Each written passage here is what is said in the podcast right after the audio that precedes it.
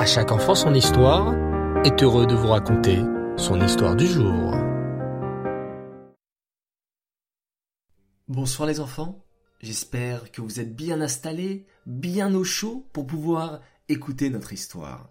Alors, ce soir, j'aimerais vous parler du jour le plus important de la semaine, le jour du Shabbat.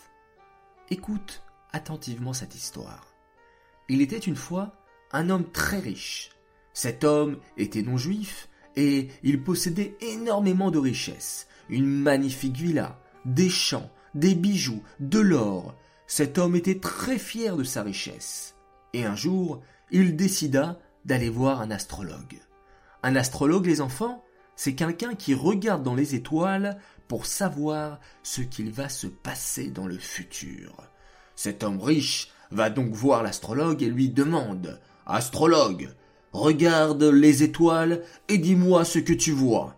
Que va-t-il m'arriver dans le futur? L'astrologue, d'un air très sérieux, saisit sa lunette astronomique et se met à observer les étoiles.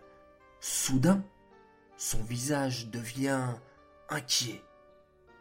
Qu'est-ce qui se passe? s'exclame le non-juif.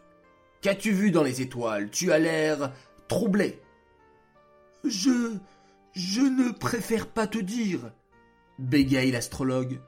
J'ai peur que tu te mettes en colère.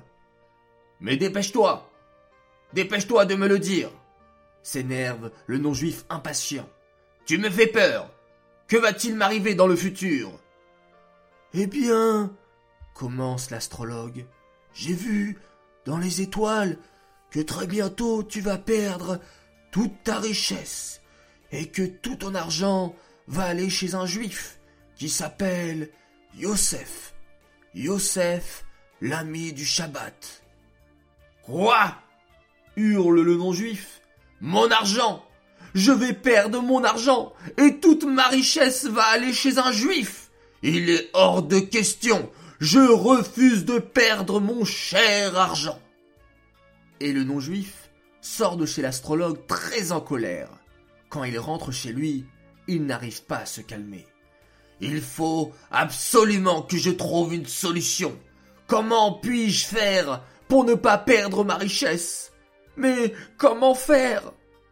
Soudain, le non-juif a une idée. Je sais. Je sais ce que je vais faire. J'ai une idée fantastique. Je vais aller voir un bijoutier un homme qui vend des diamants, je vais lui apporter toute ma richesse, et en échange, je vais lui acheter un énorme diamant, et ensuite je vais coller cet énorme diamant sur mon chapeau. Au moins, je suis sûr que je ne perdrai jamais ma richesse. Aussitôt dit, aussitôt fait.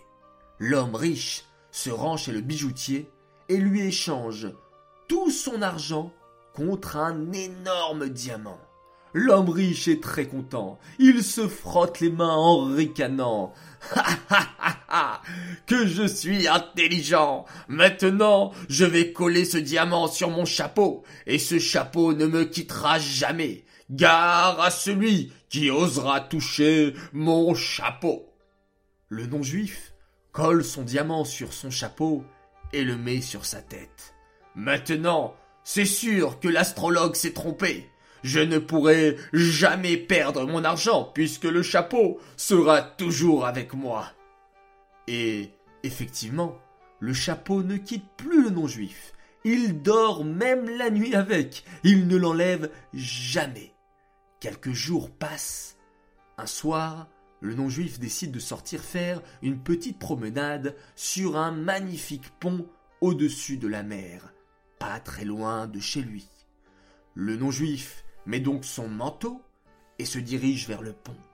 La promenade est agréable, mais il y a un peu de vent. L'homme riche commence à avoir un peu froid. Je ferais mieux de rentrer. Mais tout à coup, une terrible bourrasque de vent emporte son chapeau. Le chapeau de l'homme riche s'envole très haut dans le ciel, puis plonge dans la mer. Mon chapeau hurle le non-juif. Mon pauvre chapeau Les passants se moquent de notre homme. Mais enfin, tu es ridicule. Ce n'est qu'un chapeau. Tu t'en rachèteras un autre. Mais vous ne comprenez pas, crie le non-juif. Sur ce chapeau, j'avais collé mon diamant, mon plus beau diamant, qui contenait toute ma richesse. Je suis un homme pauvre maintenant. Et pendant que le non-juif se lamente, le chapeau s'enfonce profondément dans la mer. Et que trouve-t-on dans la mer, les enfants? Des poissons, bien sûr. Et justement, à ce moment-là, un énorme et beau poisson est en train de nager dans l'immense mer, quand il aperçoit au loin quelque chose de brillant. Miam miam pense le poisson. Ça doit être de la bonne nourriture. Et aussitôt, le poisson nage vers ce point brillant et l'avale. Vous l'aurez compris les enfants, notre poisson a avalé le diamant collé sur le chapeau. On est un vendredi, les pêcheurs sont occupés à pêcher, quand soudain l'un d'entre eux s'exclame Oh Je crois que je viens de pêcher un gros poisson Le pêcheur tire sur sa ligne et sort effectivement de la mer un énorme poisson. Waouh Comme il est beau ton poisson s'exclament les autres pêcheurs, admiratifs. Tu devrais le vendre bien cher. Oui, vous avez raison, sourit le pêcheur. Mais je ne sais pas du tout à qui le vendre. Tous les gens ont déjà fait leurs courses. Ils ne voudront pas m'acheter mon poisson. Moi, je sais à qui tu pourrais le vendre, s'exclame un des pêcheurs. Tu devrais le vendre à Yosef, l'ami du Shabbat. Lui, c'est sûr qu'il voudra te l'acheter. Dès qu'il voit quelque chose de joli, un bon poulet, un bon poisson, il l'achète et le met de côté spécialement pour son Shabbat. C'est même pour ça que tout le monde l'appelle Yosef, l'ami du Shabbat.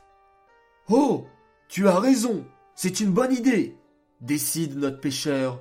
Je vais vite aller voir ce Yosef pour lui vendre ce beau poisson. Fais vite, lui conseillent ses amis.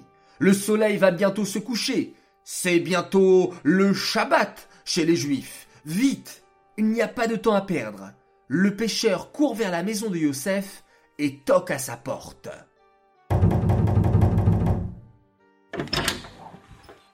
Un juif, avec une belle barbe blanche, lui ouvre la porte et en souriant lui demande Bonjour, monsieur. Qui êtes-vous Et que voulez-vous? J'ai peu de temps, car je suis pressé, c'est bientôt Shabbat. Oui, pardon, monsieur, de vous déranger, s'excuse le pêcheur. Voilà, je viens de pêcher un magnifique poisson, et j'ai entendu que vous aimiez acheter des bonnes choses pour votre Shabbat. Oui, c'est exact, répond Yosef en souriant. Laissez-moi examiner ce poisson. Oh, c'est vrai qu'il est splendide. Cela fera un plat délicieux en l'honneur du Shabbat. C'est vrai que ma femme avait déjà acheté du poisson, mais celui-là est encore plus beau pour Shabbat. Je vous l'achète de suite. Et Yosef sort de sa poche une bourse d'argent et paye le pêcheur. Puis il rentre dans sa maison s'installe dans la cuisine et sort un gros couteau. Avec son couteau, Yosef, l'ami du Shabbat, ouvre le poisson et là... Waouh Ma femme Viens vite voir ce que je viens de trouver dans le poisson. Sa femme arrive et pousse une exclamation de surprise. Un diamant C'est incroyable Baruch Hachem Hachem a fait de nous des gens riches et sais-tu pourquoi, ma chère femme? déclare Yosef. C'est parce que nous avons toujours acheté les meilleures choses pour le Shabbat. Alors Hachem nous a récompensés pour cela. Car celui qui dépense pour le Shabbat, Hachem le rembourse au-delà de toute mesure. Voilà les enfants, cette magnifique histoire sur l'importance du Shabbat est terminée. Et toi, est-ce que tu fais comme Yosef, l'ami du Shabbat?